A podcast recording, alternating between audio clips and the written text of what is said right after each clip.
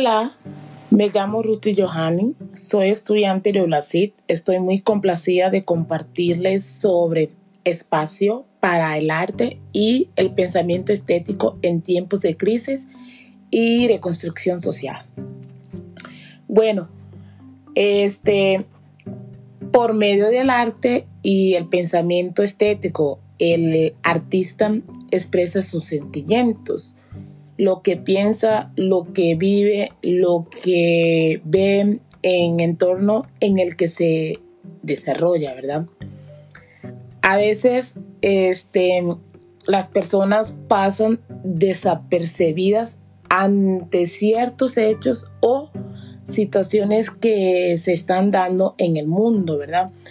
No se dan cuenta de las cosas que se dan en otros lugares, por ejemplo, la pobreza, la enfermedad, el hambre, la falta de un lugar donde vivir y que ponerse para quitarse el frío, por ejemplo.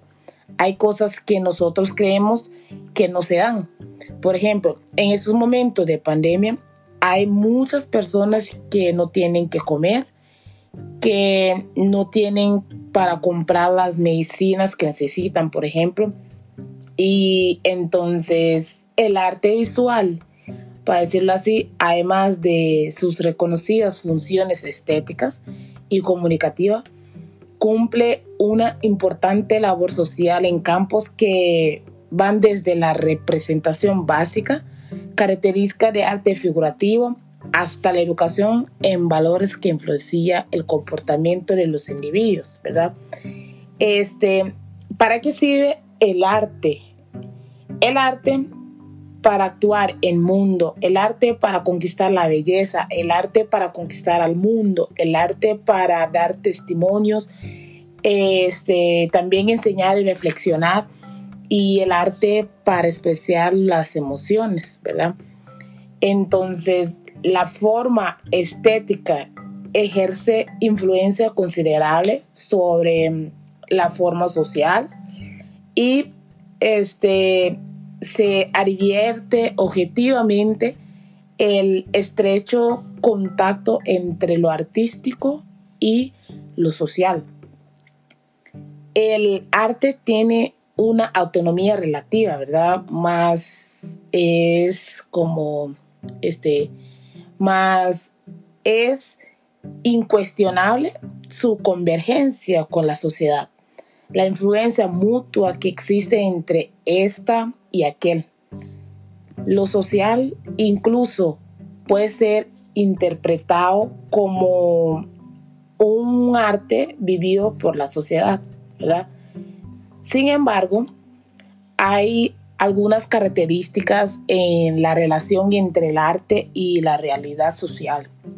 En primer lugar, se refiere a la importancia del arte como legitimador dentro de las estructuras sociales, ¿verdad? Es decir, la interpretación y representación que ha hecho el arte de la sociedad le ha dado a esta la posibilidad de construir una identidad y autenticidad propia.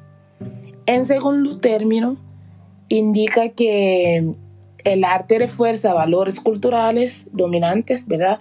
Al ofrecer imágenes psicológicamente congruentes con los grupos. Las construcciones de imágenes con fuertes componentes culturales permiten a los individuos y grupos de personas, ¿verdad?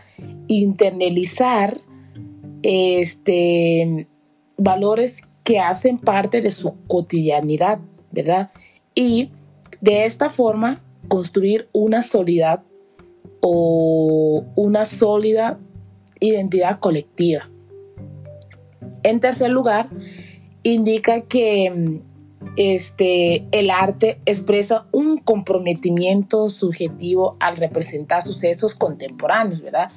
Con lo que puede llegar a fomentar identidades en grupos emergentes. Y por medio de la expresión artística, llegan a nosotros escenas donde vemos esa realidad, comprendemos que no todos viven como nosotros, nos hacen ser más sensibles, más solidarios, pero también por medio del arte y la expresión artística nos llegan destellos de esperanza, nos damos cuenta de que podemos salir adelante, que podemos superar las crisis, las situaciones adversas que se nos presentan y construir un futuro mejor para todos.